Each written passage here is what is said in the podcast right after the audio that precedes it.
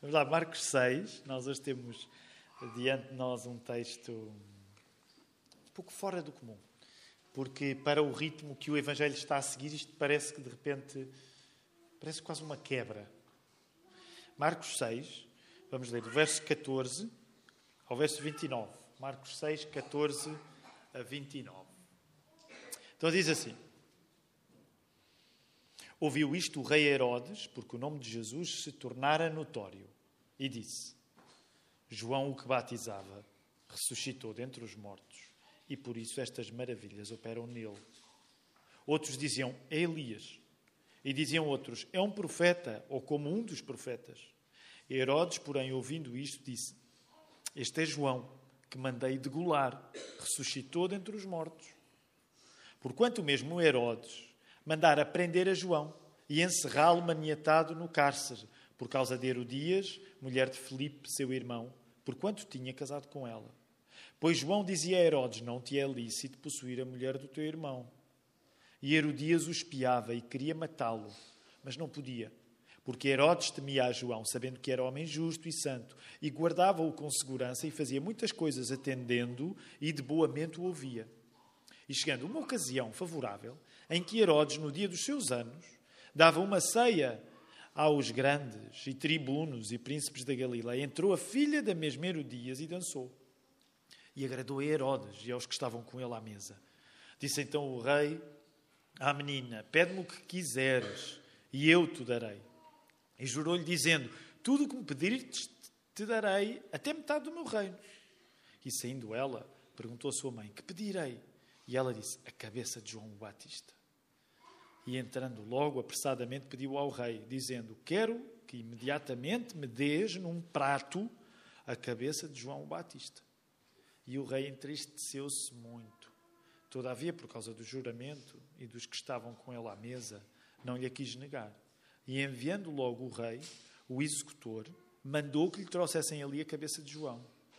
E ele foi e degolou-o na prisão. E trouxe a cabeça num prato e deu-a à menina e a menina a deu à sua mãe. E os seus discípulos, tendo ouvido isto, foram, tomaram o seu corpo e o puseram num sepulcro. O que é que vocês diriam acerca da história que acabámos de ler? Assim, não pensem muito, ok? Não pensem muito. Eu acabei de ler esta história, que está aqui em Marcos 6, 14 a 29. O que é que vocês diriam? Primeiras reações. Uau! O que é que isto está a fazer aqui? Que história é esta que é que está a fazer aqui no Evangelho? Mais reações. Acabam de ler esta história, o que é que, o que, é que pensam? Esta vocês nunca escolheram para ler aos vossos miúdos antes de eles irem para a cama, pois não? Mais, assim, primeiras impressões. Não, não, não, não, não, não, não, Herodes está a sentir culpa. É verdade. E esse vai ser um dos assuntos, Juliana, esse vai ser um dos assuntos importantes hoje à tarde. É a culpa que está com Herodes. E em relação aos acontecimentos, propriamente ditos, o que é que acham? O que é que, o que é que, primeiros pensamentos quando ouvem esta história? Giovanni.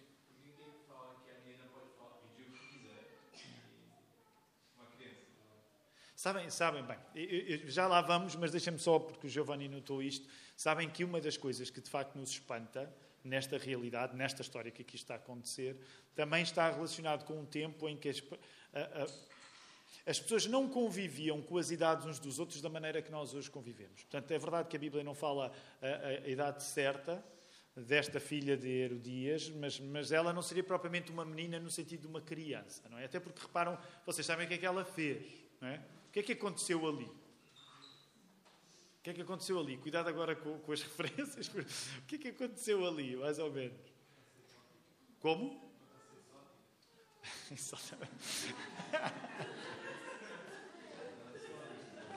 justo, justo. Eu perguntei e, portanto, alguém tinha de responder. Foi uma espécie de dança exótica, é verdade, uma espécie de dança exótica, porque é isso que acontece. Ok, já vamos ver os detalhes, mas intencionalmente eu quis que vocês. Hum, partilhassem algum dos, dos, sentimentos imediatos, porque, como sabem, essa é uma das vantagens, é uma das coisas muito especiais que acontece, até pelo modo como nós estamos a estudar o Evangelho de Marcos aqui. É o facto de estarmos continuadamente a ler estas histórias e estarmos a ir à, à origem, e a origem é o Evangelho, e o Evangelho conta estas histórias. Portanto, a, a, Bíblia são estas histórias também. E por isso há algumas coisas que eu, que eu, que eu gostaria que nós nos pudéssemos concentrar hoje, algumas delas vocês já adiantaram, mas há aqui um aspecto, primeiro aspecto, que é o, o, o que é que tu dirias, eh, o que é que aconteceu antes? O que é que aconteceu antes? Força, olha para a tua Bíblia, o que é que aconteceu antes de, de, de, disto acontecer? Semana passada que vimos, o que é que aconteceu antes? Jesus tinha ido onde? Tinha ido a, à sua terra natal, a Nazaré. E depois o que é que ele tinha feito depois de ter estado em Nazaré? Ele tinha o quê? Força, é só lerem, é só lerem os títulos, não é pergunta com, com, com uh, como é que se diz? Com rasteira. Uh, ele enviou os doze. O que é que vai acontecer depois de, deste texto da morte de João Batista? Olha para a frente, para, para, para a próxima secção que vais ter. O que é que vai acontecer a seguir? Multiplicação dos pães e dos peixes. Então significa o quê? Este texto está aqui um pouco entalado, como se fosse, usando a linguagem do cinema, como é que nós chamamos a, aquelas partes em que no meio do filme em que a ação está a acontecer, de repente há uma paragem no tempo e o que acontece é o passado. Como é que isso geralmente se chama no cinema? É um flashback. É um flashback. E desta maneira não vai voltar a acontecer no, no Evangelho de Marcos. Portanto, tu tens, usando a linguagem do cinema, é um flashback. De repente a ação para para fazer um flashback. No sentido em que é uma ação que não está dependente do que aconteceu antes com Jesus, nem está dependente do que aconteceu depois. É óbvio que está relacionado com a morte de João Batista, e há um sentido cronológico da morte de João Batista, mas tens de facto aqui um flashback. Portanto, vamos voltar aí rapidamente. Ouviu isto o rei Herodes, porque o nome de Jesus se tornava notório. Reparem, o que aqui está em causa é que todos, e já temos falado acerca deste assunto, todos que se cruzam com Jesus, e até aqueles que ainda não se cruzaram fisicamente com Jesus, é o caso de Herodes, mas todos precisam de, quando ouvem falar de Jesus, o que é que todos precisam de fazer em relação a ouvir falar de Jesus? O que, o que é que cada um acaba por precisar? Todos têm acerca de Jesus o quê? Desculpa, Pedro, força. Precisam associá-lo a alguém, portanto, o que, o que é que toda a gente precisa ter acerca de Jesus ainda hoje? Todos nós temos de ter uma opinião ou uma teoria acerca de Jesus. Repara, há pessoas com, com as quais tu te vais cruzar na tua vida e que nem sequer precisas ter uma teoria, porque são pessoas, de certa maneira, vão ser um pouco indiferentes para ti. Cruzas-te, mas é alguém que não te diz muito. Jesus, quando passa, nada fica igual. Portanto, sempre que Jesus entra em cena, ninguém fica na mesma. O que significa que todas as pessoas precisam de teorias acerca de Jesus. E já agora deixa-me perguntar, por exemplo, qual era a teoria que os nazarenos tinham tido no início do capítulo 6? Qual era a teoria que eles tinham acerca de Jesus? Ele era o filho do carpinteiro. Ele não, ele não se, permitam-me dizer assim, ele não se devia esticar além de ser o filho do carpinteiro. Qual era a teoria que os fariseus tinham acerca de Jesus? Ele era um blasfemo. Qual era a teoria que até a família de Jesus tinha acerca de Jesus nesta hora? Hum? Ele estava fora de si. Eles amavam Jesus, mas porque amavam Jesus, Jesus tinha de se acalmar, porque ele andava fora de si. Então, à medida que tu vais lendo o Evangelho de Marcos, tu apercebes que a chegada de Jesus é tão transformadora que todas as pessoas precisam ter uma teoria. E agora entra Herodes. Entra Herodes e com Herodes a sua teoria acerca de Jesus. Ouviu isso o rei Herodes, porque o nome de Jesus se tornou notório, e disse: Teoria de Herodes, dois pontos. João, o que batizava. É João Batista que ressurgiu, ressuscitou dos mortos e por isso é ele que está a fazer estas maravilhas. Então, essa é a teoria de Herodes. Portanto, não é que Jesus é blasfemo, não é neste caso que ele precisa de se acalmar, não é que ele é o filho do carpinteiro, essas são teorias de outras pessoas. Herodes diz: não, não, esta pessoa é João que voltou dos mortos e voltou para me atormentar. Porque, como a Juliana mencionou, de facto há aqui um problema de quê? Há aqui um problema de culpa. E é esse o problema de culpa que nós vamos assistir. Entra o flashback. Portanto, entra primeiro Herodes, a sua teoria acerca de Jesus, e agora tu vais ter o flashback. Ainda antes de chegarmos ao flashback, vamos só ler verso 15 novamente. É Elias, diziam uns. Outros diziam, é um profeta ou como um dos profetas. Mas Herodes ouvia, não, não, não, não, não, não, não, não, não é nem Elias, não é nenhum dos profetas. Olha aí o reforço no verso 16. Não, não, não, não, não. Este é João que mandei degolar, ressuscitou dentre os mortos. Porquê que esta, porquê que esta é uma teoria rara? Porquê que é uma teoria rara? Provavelmente é a teoria mais ambiciosa acerca de Jesus. Porquê? Porque pressupunham o quê? Como? Contexto? Sim, mas porquê que era, porquê que era a teoria mais ambiciosa de todas? Como? Desculpa, Stephanie. Exatamente, era a teoria mais ambiciosa. Eu não sei qual é o mundo em que vocês habitam, mas eu não ando a ver pessoas a ressuscitar, ok? Era a teoria mais ambiciosa porque era a teoria de que ele, na prática, era um fantasma que voltou. E reparem, há aqui, de facto, uma questão de contexto naquilo que o Newton mencionou. Não sei se estavas a pensar nisso, mas há aqui uma questão que torna isto ainda mais fantástico, que era Herodes era uma espécie de rei fantoche, porque o poder que ele tinha, na prática, não era muito. Lembram-se, nós ainda há pouco tempo falámos isso Uh, mas curiosamente foi lá na igreja mãe, foi, foi na Lapa. Uh, o que é que acontecia com a elite judaica? Qual era o posicionamento teológico e ideológico da elite judaica? Por exemplo, em comparação com os fariseus. Estou a ajudar. O que é que os fariseus eram? Por exemplo, teologicamente, os fariseus eram mais que? Eram mais conservadores. Percebam esta comparação, quero ser justo, mas, por exemplo, se as pessoas falarem nos evangélicos e dizerem assim: olha, vamos fazer aqui um jogo estranho, vamos comparar os evangélicos com os fariseus e com os herodianos ou com os saduceus. Os evangélicos caíam mais para que lado? Os fariseus. Porquê? Porque somos mais conservadores, somos mais literais, somos do povo, não somos das elites. Ok? Acho eu, eu não vos quero tratar mal, não é? Se calhar alguns de vocês são importantes lá na vossa rua ou no vosso emprego. Mas, no geral, nós não somos igrejas de elites. Aliás, é por isso que é tão fácil bater em nós, porque nós somos as igrejas do povo. Atenção, muitos de nós podemos destacar-nos na nossa área, não digo que não, mas no geral nós estamos mais próximos da sensibilidade farisaica porque é do povo. Agora, porquê é que eu te estou a fazer pensar nisto? Porque, sendo Herodes da elite, uma das coisas que acontecia com a elite é que teologicamente eram menos literais, eram menos uh, fundamentalistas e, por isso, uma das coisas curiosas que tu vais saber acerca dos saduceus, mais, mais frente vai aparecer, aparecer, e muitas vezes o nome saduceu podia ser usado como sinónimo de herodiano, é que, curiosamente, uma das coisas que eles, como eram muito à frente, eram teologicamente muito evoluídos, não eram como nós, evangélicos, literalistas, fariseus, que leem, ah, a Bíblia diz, então é porque é. Não, eles eram mais rebuscados tinham teologia, tinham lido os teólogos alemães, não é? eles sabiam mais coisas. Portanto, o que é que significava? Uma das coisas em que eles não acreditavam era precisamente o quê? Mais tarde vai aparecer. Pois mais tarde nós devemos chegar lá. Uma das coisas que os saduceus e os herodianos não acreditavam, e depois até vão fazer uma pergunta a Jesus sobre o assunto, era o quê? A ressurreição. Porquê é que eu quero que tu penses nisto? Porque Herodes nem sequer tinha sido educado a acreditar na ressurreição. Porque os, os teologicamente mais evoluídos, como Herodes, não acreditavam na ressurreição. O que significa que a circunstância dele era tal que ele acreditava na ressurreição a partir da culpa que sentia. Até numa coisa que as pessoas sofisticadas como ele não acreditavam, ele acreditava. E percebes o que é que isto já vai significar? É o poder, de facto, da culpa na nossa vida. A culpa pode ser de uma maneira tal na tua vida que te vai fazer acreditar em coisas que tu nunca acreditarias. E agora, tendo isto em conta, vamos ver, vamos lá rapidamente ao texto, outra vez. 17. O mesmo Herodes mandara prender a João e encerrá-lo maniatado no cárcere por causa de Herodias, mulher de Filipe, seu irmão, porquanto tinha casado com ela. João tinha-lhe dito, não é? Olha aí, verso 18. Dizia a Herodes: Não te é lícito possuir a mulher de teu irmão. Então, significa que Herodes, uma das características curiosas de Herodes, é que Herodes sentia que João colocava o dedo na ferida. E se tu reparares no verso 17, ele prendeu João. Mas curiosamente, olha aí o verso 20 agora, e eu saltei a parte 19 de Herodias, já lá vamos.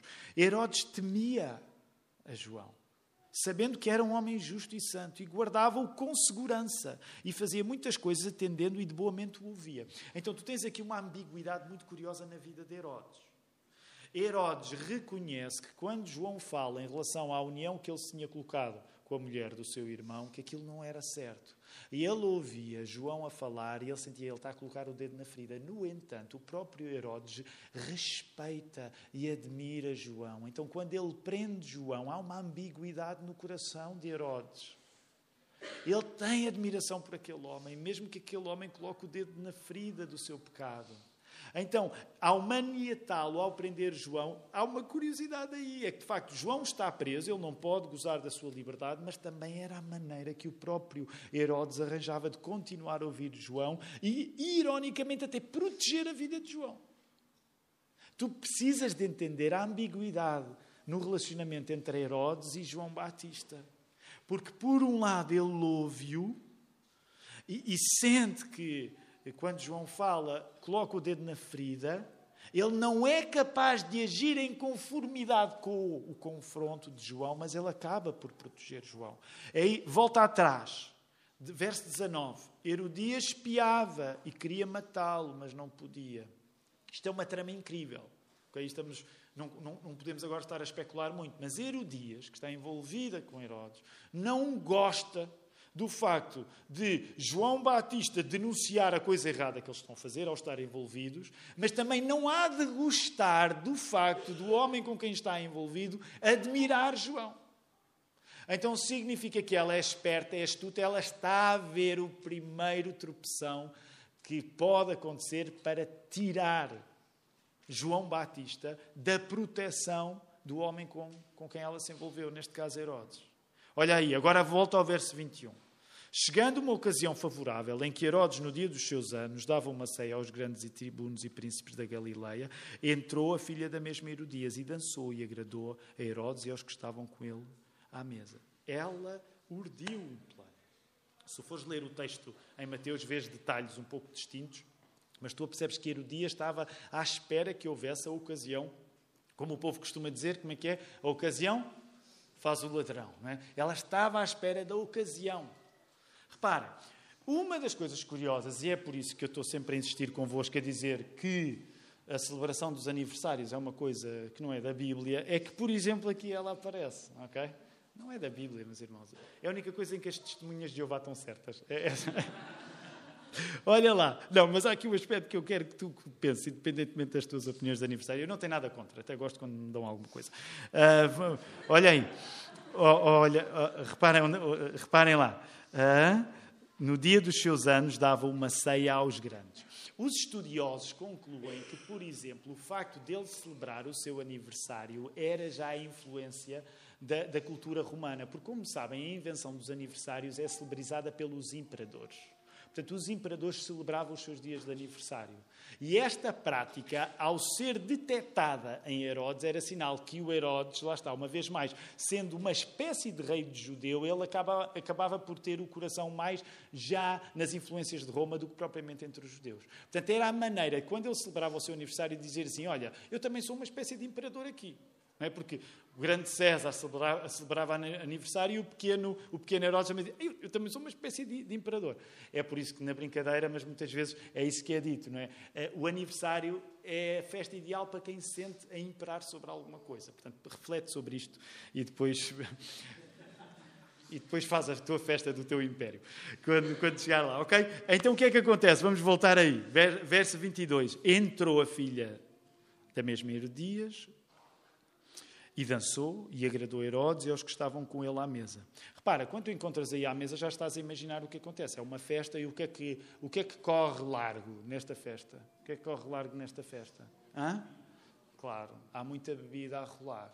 E há aquela altura em que a mistura de bebida e com, com palavras do Pedro, não minhas, não é? Mas com uma dança exótica à frente, a coisa não ia dar bom resultado. Não ia dar bom resultado. E claro, repara, sabes, sabes que é curioso? Porque Tu podes não te identificar com um rei, como Herodes, mas o texto está aqui para tu te colocares no lugar de Herodes, não é? não é? Ah, eu sei que a nossa tendência é quando lemos estes textos queremos colocar-nos no lugar dos heróis, mas se calhar tu estás mais próximo de Herodes do que de João Batista. Então, repara, o que é que aqui está em causa? Ele está cheio de si, está a celebrar a sua própria vida, o seu próprio aniversário, o vinho corre largo e ele diz: Pede-me o que tu quiseres, que eu tenho poder eu impero sobre esta circunstância.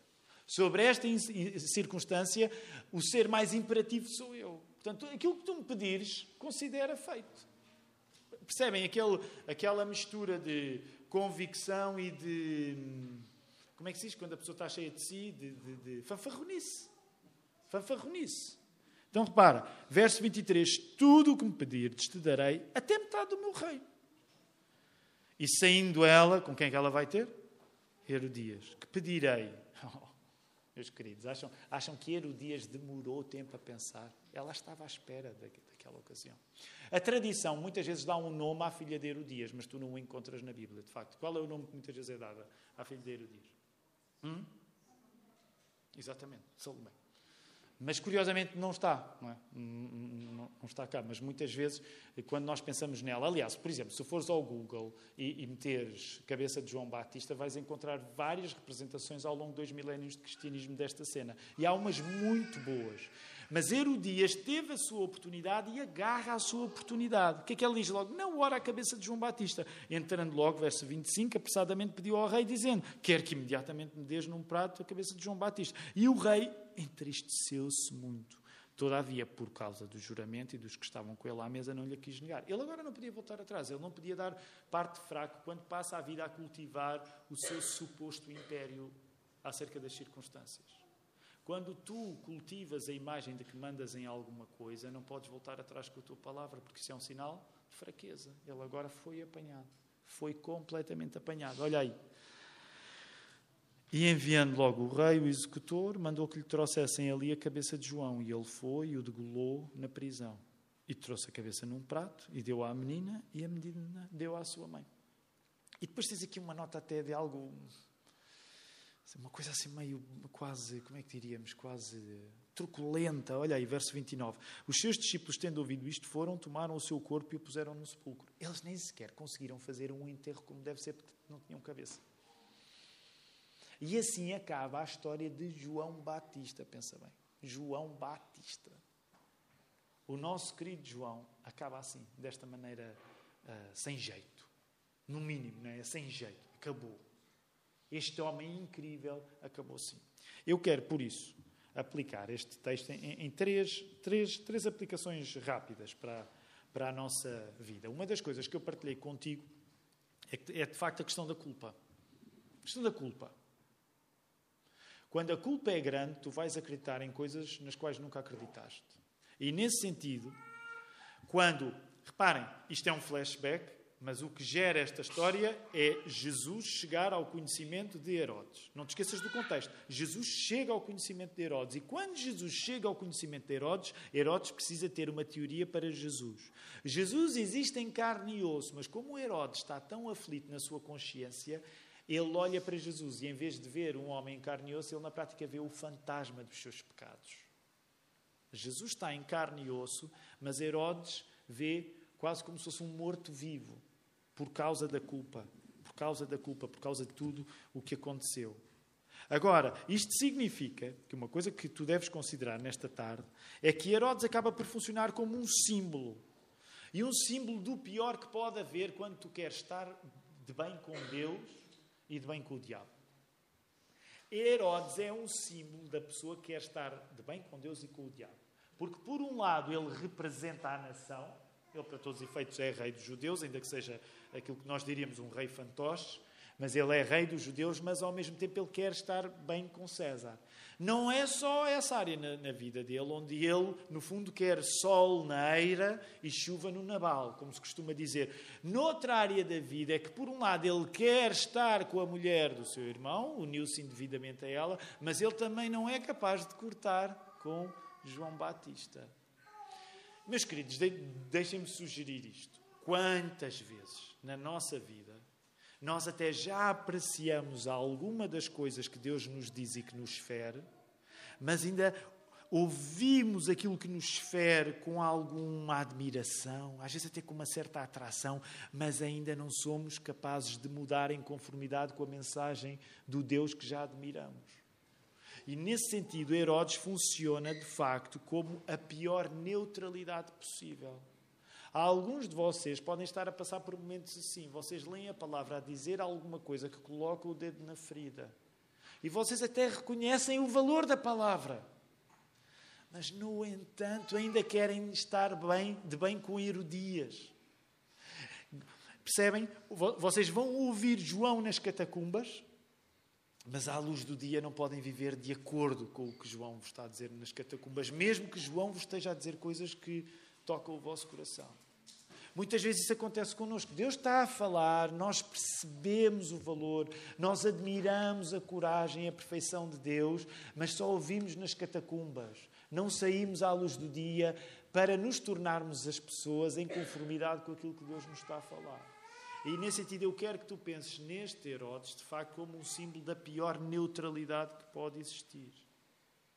Deixa-me dizer-te, numa história em que há uma lâmina que corta a cabeça de João Batista, nós podemos dizer que há uma lâmina que nos assusta, que é a lâmina da verdade.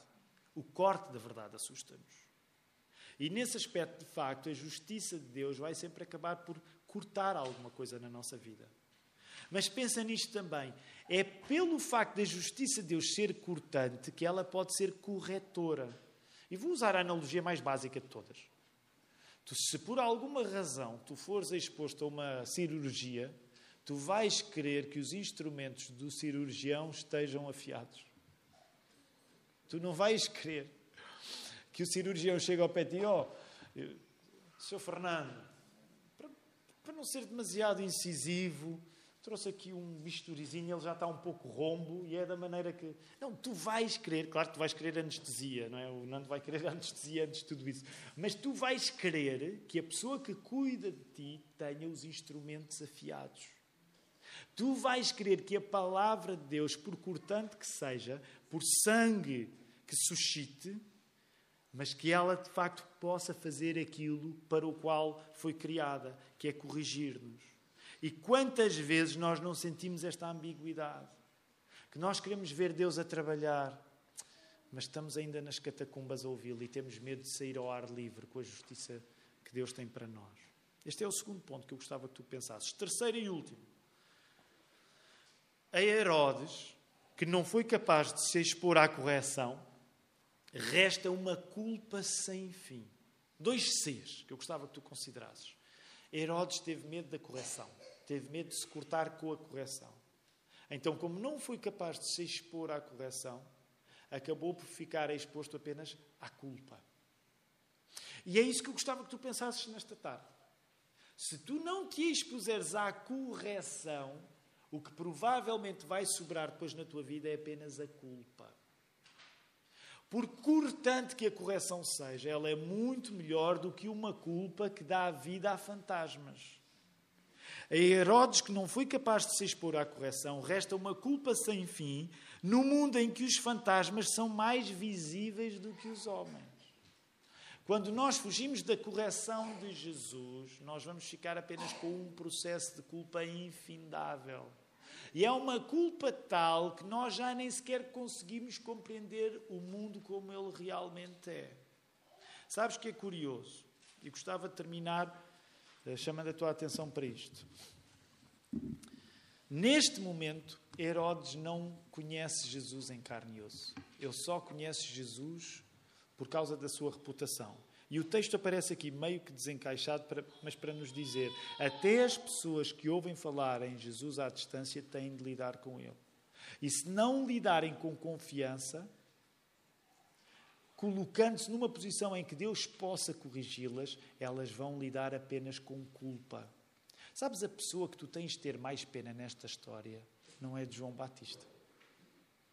A pessoa de quem tu tens de ter mais pena nesta história é do pobre rei Herodes, com tanto poder e via fantasmas em pessoas de carne e osso. É também para isso que nós aqui estamos para pedir a Deus, oh Senhor, ajuda-me a contemplar o teu filho como meu Salvador, com poder para me corrigir, para que eu não ande a viver vendo fantasmas em pessoas a sério Herodes acabou por desperdiçar a oportunidade da sua vida. E nós, quando nos juntamos aqui para ouvir falar de Jesus, não é para desperdiçarmos a oportunidade da nossa vida, da, da nossa vida é para termos em Jesus essa oportunidade em carne e osso. Não está mais na hora de tu viveres com fantasmas. Sejam lá os fantasmas que forem. Está na hora de tu viveres com o Cristo encarnado em carne e osso, a ajudar-te.